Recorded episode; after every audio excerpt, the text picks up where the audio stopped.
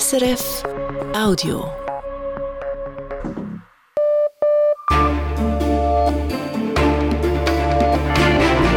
Radio SRF Echo der Zeit mit Roger Brendlin. Die Themen am 7. März. Die Schweizer Rüstungsindustrie in Kriegszeiten. Die Umsätze steigen zwar, doch im Umfeld der Debatte um die Wiederausfuhren schwinden die Aufträge aus dem Ausland. Großbritanniens Härte im Umgang mit Bootsflüchtlingen. They will not stop coming here until the world knows that if you enter Britain illegally, you will be detained and swiftly removed. Verhaftet und ausgeschafft. Die ganze Welt solle das wissen, so die britische Innenministerin, als sie heute ihr neues Migrationsgesetz vorstellte. Tunesien und der Rassismus gegen dunkelhäutige Migrantinnen und Migranten. Der tunesische Präsident verbreitet die Theorie von einem organisierten Bevölkerungsaustausch und muss nun als Folge auf die Entwicklungshilfe der Weltbank verzichten. Und die Frage, wer das Burka-Verbot umsetzen soll. Die Kantone oder doch der Bund? Heute Thema im Ständerat. Echo der Zeit. Wir beginnen mit den Nachrichten bei Manuel Risi. Das künftige Verhältnis Schweiz-EU war heute Thema in Brüssel. Eine weitere Sondierungsgesprächsrunde fand statt. Auch nach dem achten Treffen ist ein Abschluss der Sondierungsgespräche nicht in Sicht. Das teilten sowohl Staatssekretärin Livia Loy wie auch die EU-Kommission mit. Zwar seien gewisse Fortschritte erzielt worden, zahlreiche Fragen blieben aber weiterhin offen. Man erwarte von der Schweiz mehr verbindliche Zusagen, wie etwa bei der Streitschlichtung, hieß es von der EU-Kommission. Die Schweizer Staatssekretärin Livia Loy teilte mit, man wolle die offenen Fragen in den nächsten Wochen auf Verwaltungsebene weiter diskutieren. Bei der Bekämpfung von Terrorismus ist die Zusammenarbeit zwischen Bund und Kantonen mangelhaft. Die Aufsicht über die Bundesanwaltschaft schlägt deshalb Maßnahmen vor in einem Bericht. Anlass waren zwei terroristisch motivierte Messerangriffe im Jahr 2020 in Morsch und Lugano. Im Fall von Morsch etwa war der Attentäter bereits vorher im Visier der Behörden. Die Bundesanwaltschaft habe aber auf Meldungen aus dem Kanton Waadt nicht reagiert. Die Aufsicht empfiehlt unter anderem die Schaffung einer Koordinationsstelle, die alle beteiligten Behörden einbezieht. Bei der Reform des Sexualstrafrechts hat der Ständerat einem Kompromiss zugestimmt. Grundsätzlich bleibt die kleine Kammer bei der Widerspruchslösung, also bei der Nein heißt Nein-Regel. Geschlechtsverkehr soll nur dann strafbar sein, wenn eine beteiligte Person dies explizit abgelehnt hat. Der Ständerat befand aber auch, wenn ein Opfer im Schockzustand nichts sagen kann, soll dies von Gerichten auch als Ablehnung bewertet werden. Der Nationalrat hatte sich zuletzt für den Grundsatz nur Ja heißt Ja ausgesprochen und wird sich nun als nächstes wieder mit dem Sexualstrafrecht befassen. Das Mietrecht soll verschärft werden, das will der Nationalrat. Er hat zwei entsprechende Vorstöße angenommen. Einerseits sollen Vermieterinnen und Vermieter schneller Eigenbedarf anmelden können für sich selbst oder Familienangehörige. Andererseits soll die Untermiete neu geregelt werden. So sollen Wohnungen nur noch mit der schriftlichen Zustimmung der Eigentümerschaft untervermietet werden dürfen. Beide Vorlagen gehen an den Ständerat. Weiter im Ausland. Frankreich hat heute abermals gestreikt. Diverse Bereiche des öffentlichen Lebens wurden lahmgelegt. Züge fielen aus, Flüge wurden storniert und Schulen blieben geschlossen. Zum insgesamt sechsten Streiktag aufgerufen hatten erneut die Gewerkschaften im Kampf gegen die geplante Erhöhung des Rentenalters auf 64 Jahre. Fast ein Viertel der Staatsangestellten streikte, so die Gewerkschaften. Bei den Lehrpersonen war es laut dem Bildungsministerium rund ein Drittel. Damit lag die Beteiligung etwas tiefer als noch zu Beginn der Streikaktionen im Januar, wie die Nachrichtenagentur AFP schreibt. Seit Monaten werden aus Iran Fälle von Schülerinnen gemeldet, die nach Vergiftungen über Schwindel, Übelkeit oder Atemnot klagen. Nun hat es erste Festnahmen gegeben. In fünf Provinzen seien Personen verhaftet worden, erklärte das iranische Innenministerium im staatlichen Fernsehen. Was den Inhaftierten vorgeworfen wird oder um wie viele es sich handelt, ist nicht bekannt. Die schweren Erdbeben vor einem Monat haben alleine in der Türkei Schäden in Höhe von mehr als 100 Milliarden Dollar verursacht. Die Kosten für den Wiederaufbau seien da noch nicht mit eingerechnet, das sagte die zuständige Vertreterin der UNO in Genf. Für Mitte März ist in Brüssel eine Geberkonferenz geplant. Wie viel Geld konkret benötigt wird, steht noch nicht fest. Die Börsendaten von 18.04 geliefert von SIX. Der Swiss Market Index schließt bei 11.064 Punkten, minus 0,7 Prozent. Der Dow Jones Index in New York fällt um 1 Prozent. Der Euro wird zu 99 Rappen 52 gehandelt, der Dollar zu 94 Rappen 15. Und das Wetter, Manuel Risi? Am Abend fällt etwas Regen, ab 1000 Meter auch Schnee. Im Flachland ist es meistens trocken. Morgen ist es wechselnd bis stark bewölkt und dazu regnet es. Im Südtessin bleibt es meist trocken. Es bläst starker, teils stürmischer Südwestwind, dies bei 9 bis 12 Grad. Mit dem Krieg in der Ukraine hat für die Rüstungsindustrie eine goldene Ära begonnen. Der globale Bedarf an Waffen und Sicherheitssystemen steigt mit jedem Kriegsmonat. Und so florieren die Geschäfte mit Kriegsgerät und äh, spülen den entsprechenden Firmen Milliarden in die Kassen. Konzerne wie die US-amerikanische Branchenriese Lockheed Martin oder der deutsche Rüstungskonzern Rhein Rheinmetall. Sie kommen kaum noch nach, ihre Bestellungen abzuarbeiten. Und auch der Schweizer Rüstungsbranche geht es gut, allerdings nicht wegen, sondern trotz des Ukraine-Krieges. Klaus Ammann. Die Schweizer Rüstungskonzerne können sich über ein außergewöhnliches Exportjahr freuen. So stiegen die Ausfuhren von Kriegsmaterial aus heimischer Produktion letztes Jahr um fast 30 Prozent auf 955 Millionen Franken, wie das Staatssekretariat für Wirtschaft SECO heute mitteilte. Für rund drei Viertel der Exporte sind Ruag, Pilatus, Movag und Rheinmetall verantwortlich. Zwei Aufträge trugen maßgeblich zu den rekordhohen Exportzahlen bei. Katar ließ sich von Rheinmetall Air Defense für gut 194 Millionen Franken Luftabwehrgeschütze samt Munition und Ersatzteilen liefern zur Sicherung der Fußball-WM. Und Dänemark hat für über 130 Millionen Franken gepanzerte Fahrzeuge beim MOVAG bestellt. Mit der internationalen Konkurrenz mithalten konnten die Schweizer Waffenschmieden jedoch nicht. Das liegt unter anderem am Kriegsmaterialgesetz. Es verbietet direkte Lieferungen an Kriegsländer, entsprechend auch an die Ukraine und ihre Verbündeten. Doch das Gesetz steht im Zuge der immer lauter werdenden Kritik aus zahlreichen europäischen Hauptstädten zunehmend unter Druck. Die Schweiz soll die Wiederausfuhr von Kriegsmaterial endlich erlauben, so der Tenor. An vorderster Front für eine Lockerung des Verbots lobbyiert Stefan Brutbacher. Der Präsident des Branchenverbands Swissmem übt scharfe Kritik am Neutralitätsverständnis der Schweiz. Der Standort Schweiz und die Glaubwürdigkeit unseres Landes hat massiv gelitten durch diese stark fehlgeleitete Diskussion, was bedeutet Neutralität, die eigentlich mit Neutralität nichts zu tun hat. Tatsächlich hat die Schweiz als Rüstungsstandort an Attraktivität eingebüßt. Ein Beispiel dafür ist Rheinmetall. Die deutsche Waffenschmiede entwickelt moderne Abwehrsysteme und wollte die Produktion in Zürich vor nicht allzu langer Zeit ausbauen. Wollte. Doch es kam anders. Der Rüstungskonzern schreibt auf Anfrage, Bevor man nicht wisse, welche politische Unterstützung Rheinmetall in Zukunft genieße, müsse das Unternehmen seine Ausbaupläne zunächst hinten anstellen. Das größte Problem die gesetzliche Auslegung beim Export. Ein Haus weiter das gleiche Bild. RUAG teilt schriftlich mit, die Unsicherheit rund um die Wiederausfuhr stelle für das Unternehmen ein großes Problem dar.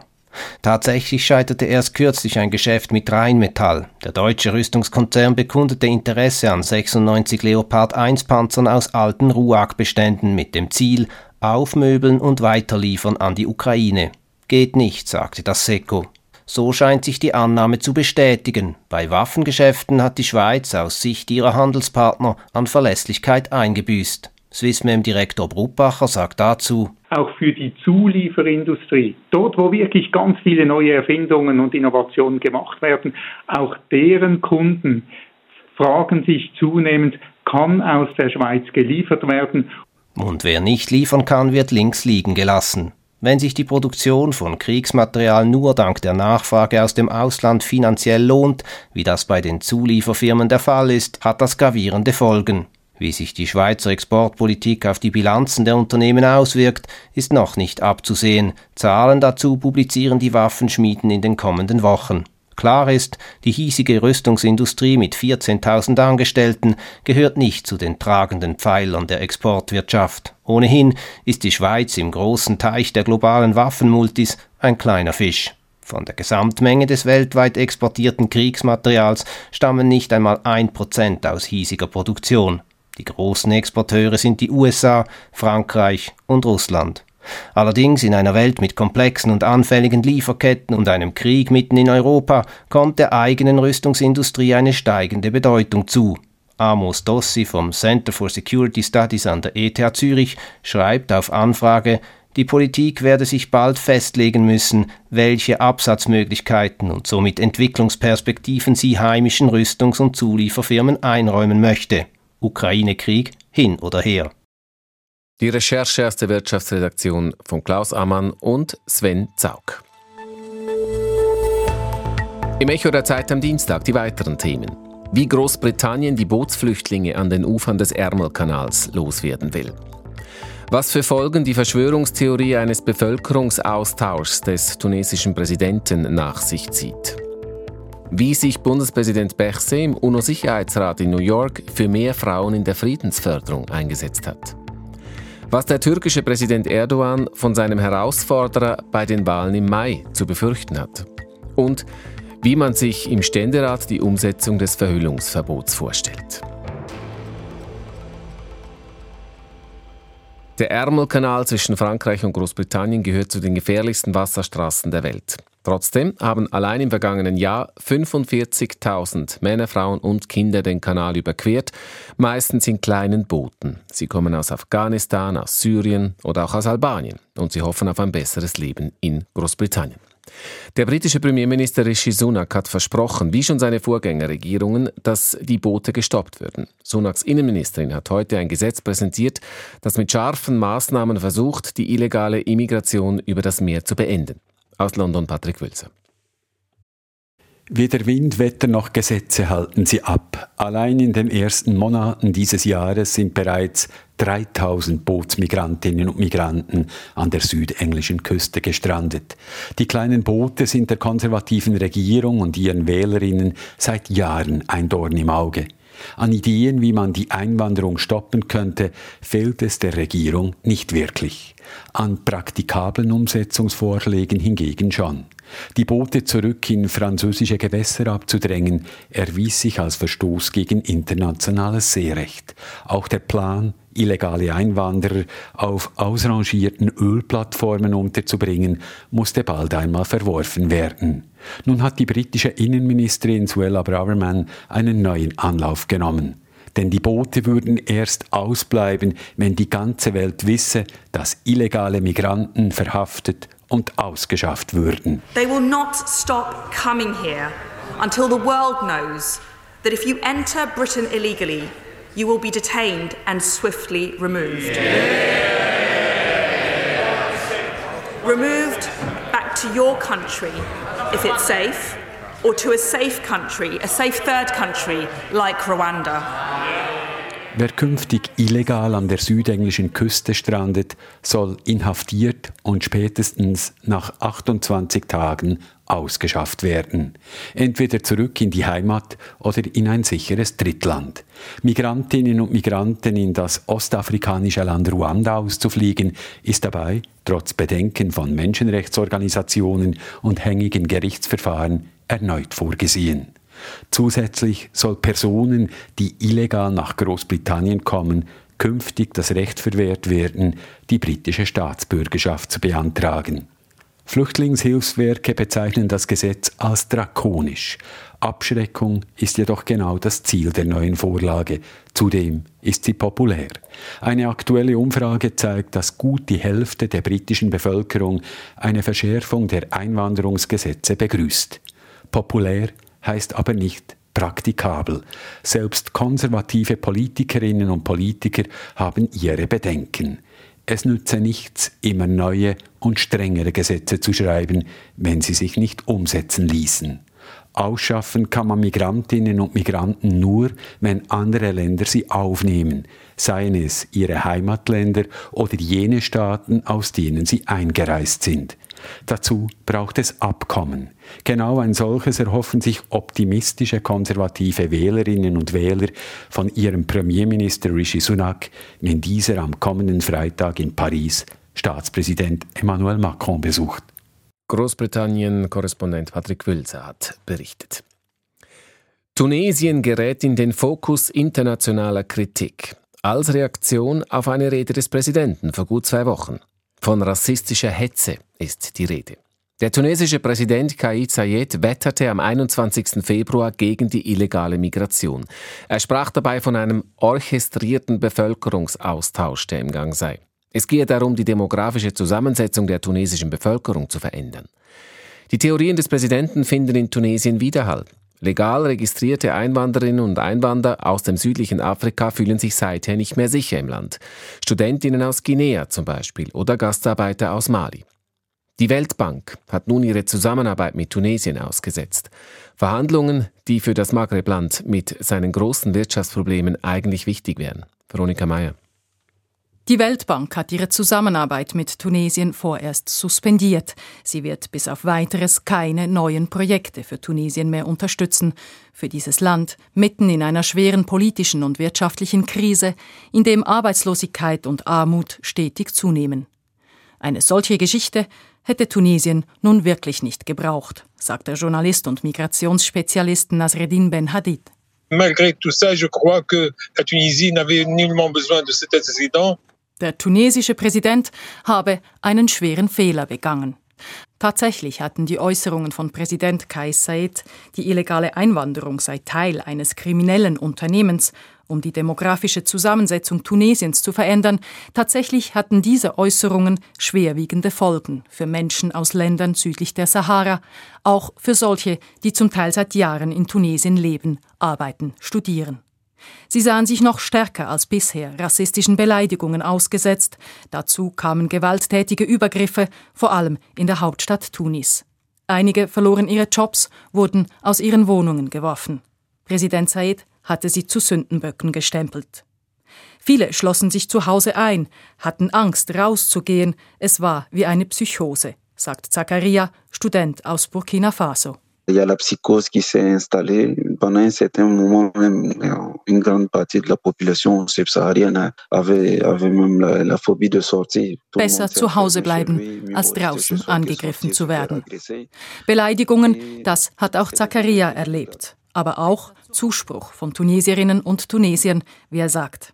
Er will vorerst im Land bleiben, sofern sich die Situation nicht verschlimmere. Si les choses commencent à, à s'aggraver, bon, s'il le faut, on va quitter. Sinon, pour le moment, je pas encore envisagé cette option. Mehrere hundert andere hingegen haben Tunesien bereits verlassen, darunter auch Kommilitonen von Zakaria mitten im Studienjahr. Sie sind heimgekehrt aus Angst um ihre Sicherheit. Weitere haben dies noch vor. Sie werden womöglich nicht mehr zurückkehren, werden künftig in Tunesien weder Studiengeld noch Steuern bezahlen und auch nicht mehr konsumieren. Ils sont 5000 étudiants en situation régulière. Ils apportent quelques dizaines de millions d'euros de dollars. Die rund 5000 Studenten mit regulärem Aufenthaltsstatus bringen Tunesien ein paar Dutzend Millionen Euro ein. Das ist nicht übermäßig viel, aber es geht hier eben auch um Symbolik, sagt Migrationsspezialist Nasreddin Ben Hadid. Wer hier studiere, wer hier wohne, werde später zu einer Art Botschafter für die tunesische Kultur, die tunesische Industrie, für tunesische Produkte. Für ein Land also, das bestrebt war, seine Wirtschaftsbeziehungen mit Ländern südlich der Sahara zu vertiefen, neue Märkte zu erschließen. Doch jetzt zeigen sich tunesische Geschäftsleute besorgt. In einem Beitrag, publiziert in den sozialen Medien, berichtete der Präsident des Tunisia Africa Business Council, einer Plattform für wirtschaftliche Vernetzung, über Warenblockaden in einigen afrikanischen Häfen, die Stornierung von Bestellungen und Aufträgen, über Boykottkampagnen gegen tunesische Produkte und so weiter. Das sind keine guten Nachrichten für das ohnehin wirtschaftlich angeschlagene Land, zumal auch Verhandlungen mit dem Internationalen Währungsfonds über einen Milliardenkredit zu keinem Resultat geführt haben. Es gehe bei den jüngsten Ereignissen aber auch um eine moralische Frage, darum, dass Rassismus so nicht toleriert werden könne, sagt Nasreddin Ben Hadid und fürchtet, dass Tunesiens Ansehen nachhaltig Schaden genommen habe. Die Menschen in Afrika hätten ein sehr gutes Gedächtnis und reagierten sehr sensibel auf Angriffe und auf Rassismus. Tunesien werde also einiges zu tun haben, Monate, Jahre vielleicht, um seinen Platz in Afrika wieder einzunehmen. Möglicherweise hat das auch Präsident Sayed gemerkt. Inzwischen hat er nämlich unter anderem angekündigt, Visabestimmungen für Afrikanerinnen und Afrikaner zu lockern. Mal abwarten, sagt dazu Student Zakaria. Aber der Schaden ist angerichtet.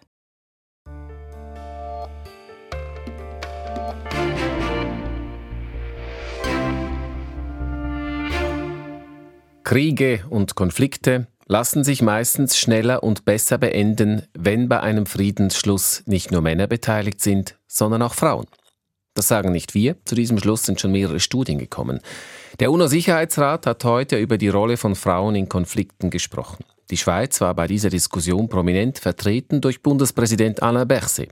Denn das Thema Frauen bei der Friedenssuche passt gut zu den Schweizer Prioritäten im UNO-Sicherheitsrat. Friedrich Steiger. Vor 23 Jahren beschloss der UNO-Sicherheitsrat eine Resolution, die als bahnbrechend galt. Ihr Titel Frauen, Frieden, Sicherheit. Sie definierte erstmals Sicherheit nicht mehr primär militärisch, wie Bundespräsident Alain Berset betonte. La sécurité n'était plus comprise exclusivement en termes militaires, mais centrée euh, d'abord sur les individus. Vielmehr hält sie fest, dass Frauen einerseits oft die Hauptopfer kriegerischer Konflikte sind in mehrfacher Hinsicht und sie andererseits bei der Konfliktlösung eine Schlüsselrolle spielen können, ja müssten. Seither erwähnen UNO-Resolutionen und Mandate für Blauhelmeinsätze routinemäßig die Rolle von Frauen. Bloß Worte und Taten stimmen nicht überein. Es hapert bei der Um- und Durchsetzung der Resolution, klagte Sima Bahus, die Chefin von UN Women, der UNO-Organisation für Frauenrechte. We have neither significantly changed the composition of peace tables im Sicherheitsrat ging es heute um Rezepte, um das zu ändern. Ein Kernanliegen aus Schweizer Sicht, erläuterte Alain Berset gegenüber dem Echo der Zeit am Telefon aus New York. Deswegen ist es wichtig, dass die Schweiz mit dieser sehr starken Tradition für Mediations- und Friedensprozesse sich stark engagiert. Das ist genau der, der Ort, genau der Merkmal, das wir bringen können als Schweiz in der UN-Sicherheitsrat.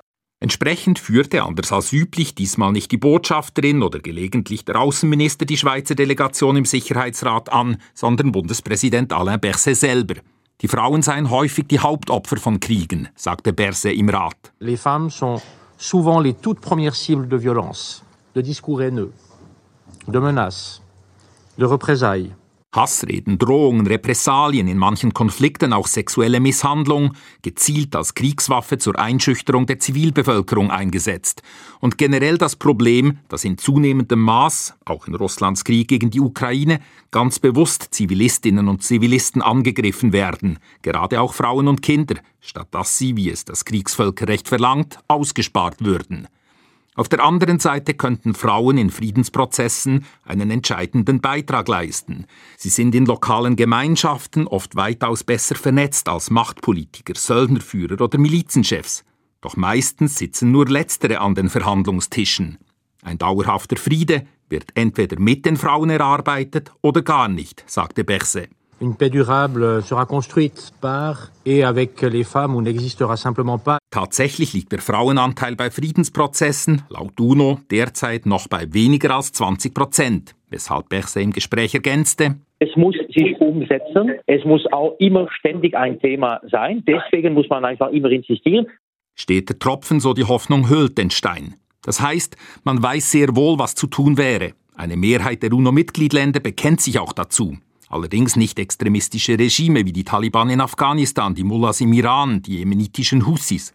Ebenso wenig Militärputschisten wie jene in Mali oder Myanmar.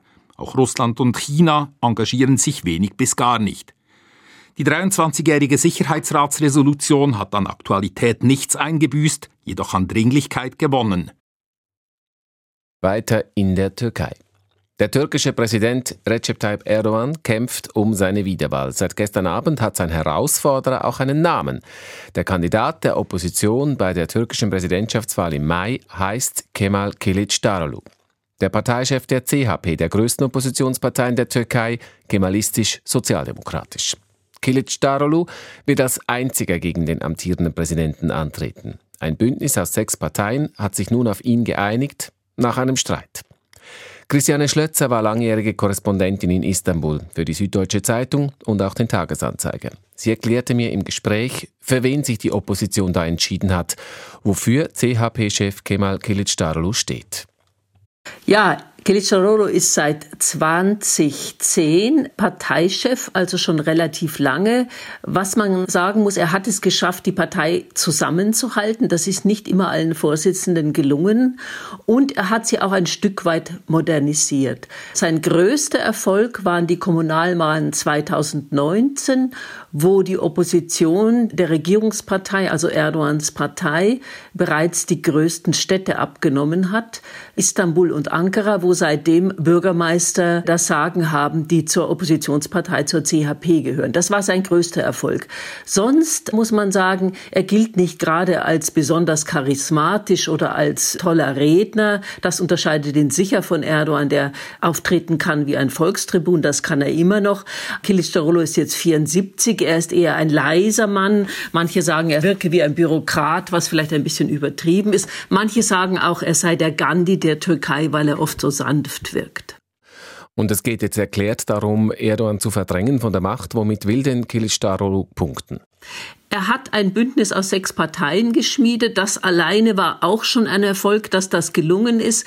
Vereint sind diese Parteien eigentlich nur durch einen Wunsch, und zwar Erdogan von der Macht wegzubekommen. Sie haben auch ein Programm. Das Programm trifft die Wunden der Türkei sozusagen. Sie wollen mehr Demokratie wieder. Sie wollen eine Rückkehr zum Rechtsstaat. Sie wollen die Beachtung der Menschenrechte wieder stärken. Das sind die wichtigsten Punkte. Sie haben ein sonst ein dickes Programm geschrieben mit allen möglichen Dingen, das wahrscheinlich niemand liest, weil eigentlich geht es in der Türkei selten um Programme. Es geht mehr um Personen und ja, um sozusagen eine politische Haltung. Es ging ja auch innerhalb der Opposition noch sehr stark um Personen. Man war sich ja nicht einig, wer jetzt am meisten Chancen hat gegen Erdogan. Und da gab es diese Meral Akşener, die eben findet, äh, Kilic Darolu habe schlechte Chancen gegen Erdogan. Sie hat das Bündnis vorübergehend verlassen, ist dann aber wieder zurückgekehrt. Man hat sich jetzt doch geeinigt auf ihn. Aber warum glaubt sie denn, dass er keine Chancen hat? Es war eine ziemliche Show. Am Freitag hat Meral Akşener, die eher rechts gerichtet ist und das Bündnis hat eben ein breites Spektrum von rechts nach links. Meral Akşener hat am Freitag erklärt, also der Kandidat Kilicdaroglu oder Erdogan, das sei die Entscheidung zwischen Tod und Malaria. Das war also ein ziemlich hartes Statement. Sie wollte durchsetzen, dass einer der beiden Bürgermeister eben von Istanbul oder Ankara Kandidat wird. Die beiden Oppositionspolitiker hätten nach Umfragen größere Chancen als Kilic Darolo. Das war sozusagen ihr Argument. Die beiden Bürgermeister haben aber gesagt, das würden sie nicht tun, weil wenn sie das täten, müssten sie nämlich sofort, wenn der Wahlkampf beginnt, und der beginnt ja praktisch jetzt, müssten sie ihre Ämter als Bürgermeister aufgeben und in Istanbul würde dann ziemlich sicher das Parlament von Istanbul, wo die Mehrheit immer noch bei den Konservativen liegt, würden dann ganz bestimmt einen AKP-Mann zum Bürgermeister wählen. Da stellt sich natürlich auch die Frage nach diesem jüngsten Streit innerhalb der sechs Oppositionsparteien, wie stabil diese Opposition ist jetzt für den Wahlkampf.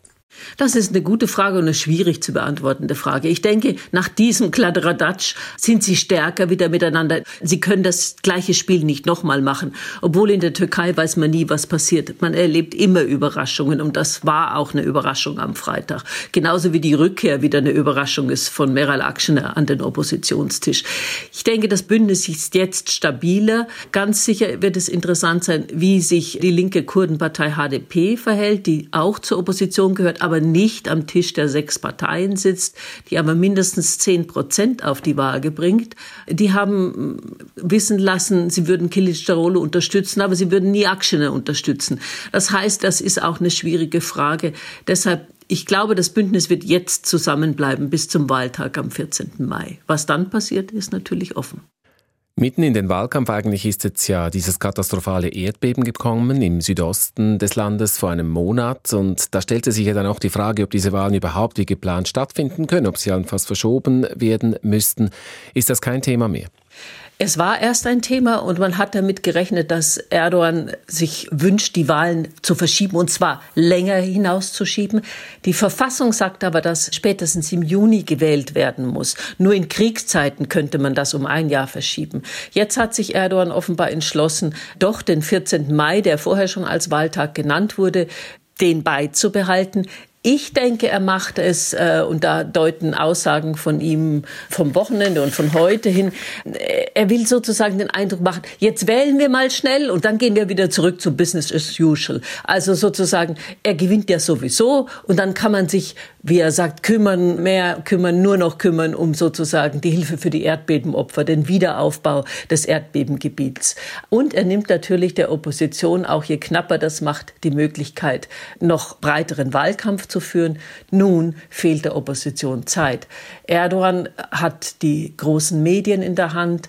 Er wird wahrscheinlich jetzt sehr oft ins Erdbebengebiet reisen und dann wird man Bilder sehen, wie er ein neues Haus einweiht, aufbaut, äh, die Bauarbeiten beaufsichtigt persönlich.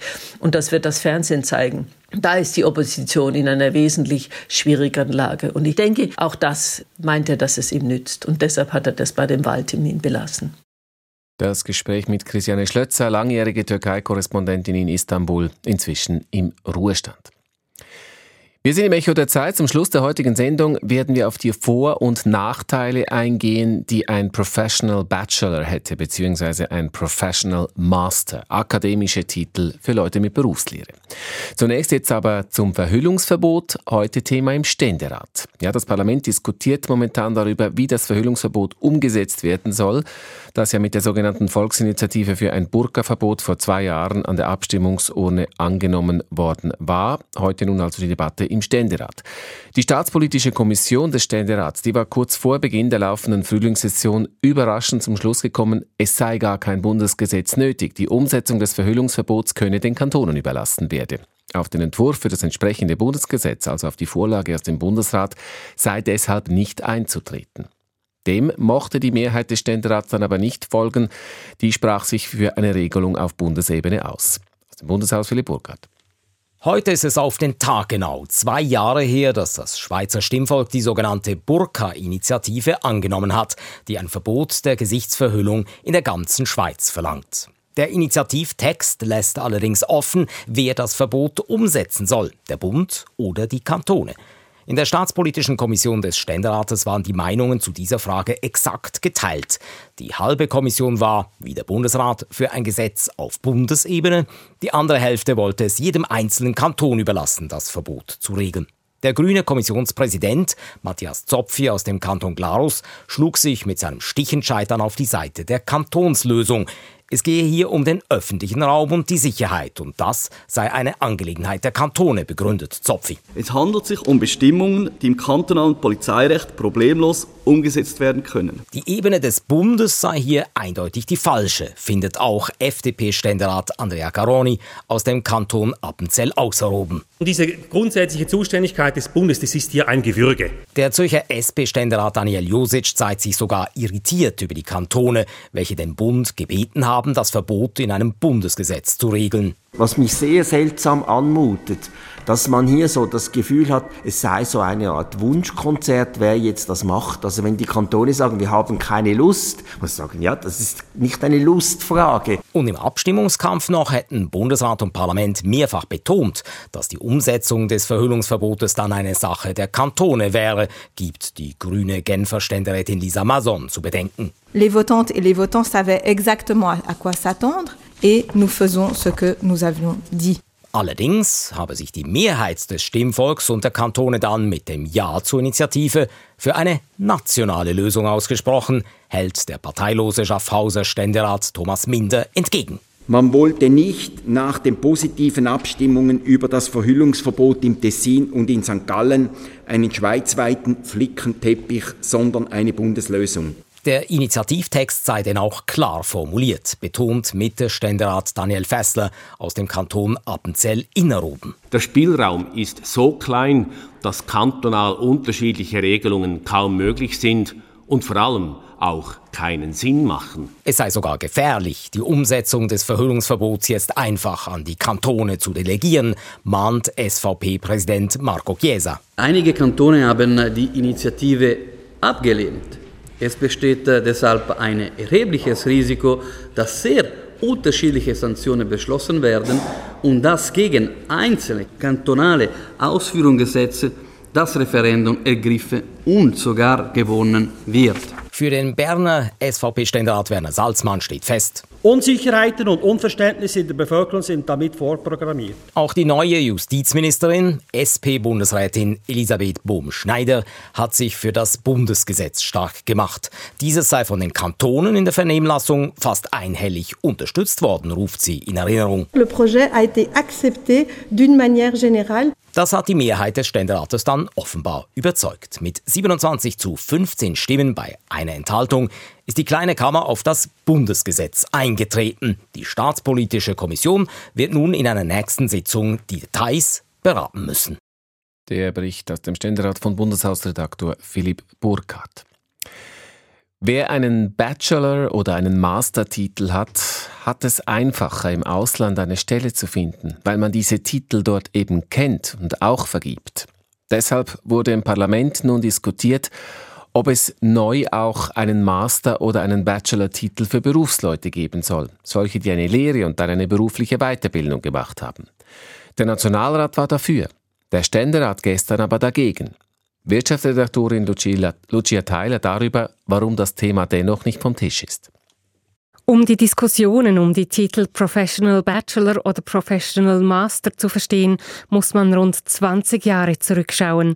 Seit Bologna, der umfassenden Bildungsreform, schließen Studierende ihr Studium ab als Bachelor oder Master.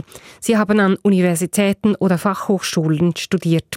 Berufsleute, die sich an höheren Fachschulen oder mit einer höheren Berufsprüfung spezifisch weitergebildet haben, tragen andere Titel oftmals mit dem Zusatz HF. Das mache es im internationalen Berufsalltag kompliziert, sagen diese Absolventinnen und Absolventen. Denn kaum jemand verstehe und anerkenne, dass es sich bei diesen Weiterbildungen um höhere Abschlüsse handle. Urs Gassmann ist Geschäftsführer des Verbands der HF-Diplomierten. Er hat in seinem Berufsleben oftmals selbst erklären und sich rechtfertigen müssen, wie gut er qualifiziert sei. Ich habe mal den Maschinenbautechniker TS damals noch, heute HF, abgeschlossen. Und wir hatten ein größeres Projekt mit Indien. Und als wir Besuch bekamen von Indien, hat es gesagt, sag nun nicht, dass du Techniker bist, sag irgendwas Akademisches, etwas, das sie verstehen. Etwas, das man international versteht, eben ein Professional Bachelor oder Master. In Österreich und Deutschland werden diese Titel vergeben, nicht aber in der Schweiz.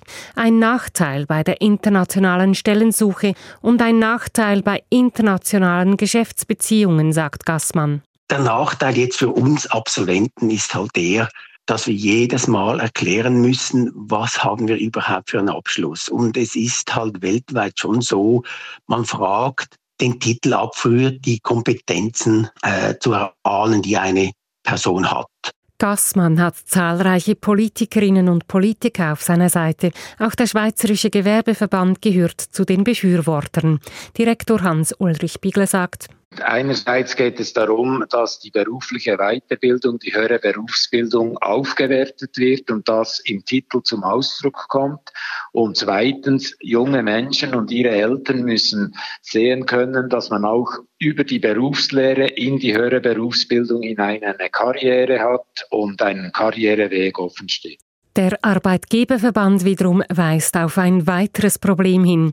Es gibt inzwischen zahlreiche Weiterbildungskurse an Universitäten und Fachhochschulen mit wohlklingenden englischen Namen. Möglicherweise machen diese Etiketten der höheren Berufsbildung Konkurrenz. Nicole Meyer vom Arbeitgeberverband sagt, da merken wir schon, dass die Anerkennung der Abschlüsse der höheren Berufsbildung gerade gegenüber dem Weiterbildungsmaster im Fachhochschulbereich, also CAS, DAS und Master of Advanced Studies, gelitten hat. Ein Titelwirrwarr für viele, die sich nicht detailliert mit Aus- und Weiterbildungen auseinandersetzen. Gerade darum ist es aus Sicht der Fachhochschulen am einfachsten, wenn nicht noch weitere Titel dazukommen, also nicht noch ein Professional Bachelor oder Professional Master. Das würde nur für zusätzliche Verwirrung sorgen, sagt Andri Silberschmidt, Präsident des Verbands der Fachhochschulen. Bachelor und Master, das seien Titel, die den Fachhochschulen und Universitäten vorbehalten seien. Das soll so bleiben. Diese Titel würden sonst verwässert. Und es nütze der höheren Berufsbildung sogar, also jenen Berufsleuten, die einen höheren Abschluss erlangt haben. Die höhere Berufsbildung, die brilliert ja mit ihrer Praxisnähe. Und wenn man da jetzt Titel verwendet, die eigentlich aus der Hochschulen kommen, führt das auch zu einer Verakademisierung der Berufsbildung. Und das hilft so mit beiden nicht. Diese Argumente haben den Ständerat überzeugt. Eine entsprechende Motion, die im Nationalrat durchkam, ist wieder vom Tisch.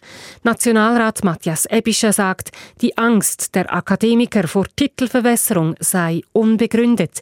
Es gehe lediglich darum, dass sich die höher gebildeten Berufsleute gleich nennen dürften, wenn sie es wollten, wie die Berufskolleginnen und Kollegen aus dem Ausland. Ich habe vor acht Jahren das bereits gefordert. Dann habe ich vor zwei Jahren, als Deutschland das eingeführt hat, wieder gefordert. Und jetzt ist das SBFI am Zug und ich werde mich in der politischen Debatte direkt beim SBFI einbringen, damit dieser Professional Bachelor kommt. Das SBFI, das ist das Staatssekretariat für Bildung, Forschung und Innovation. Und dort sind die neuen Titel als ergänzende Bezeichnungen für höher gebildete Berufsleute in Abklärung. Nach der Debatte ist also in diesem Fall vor der nächsten Diskussion.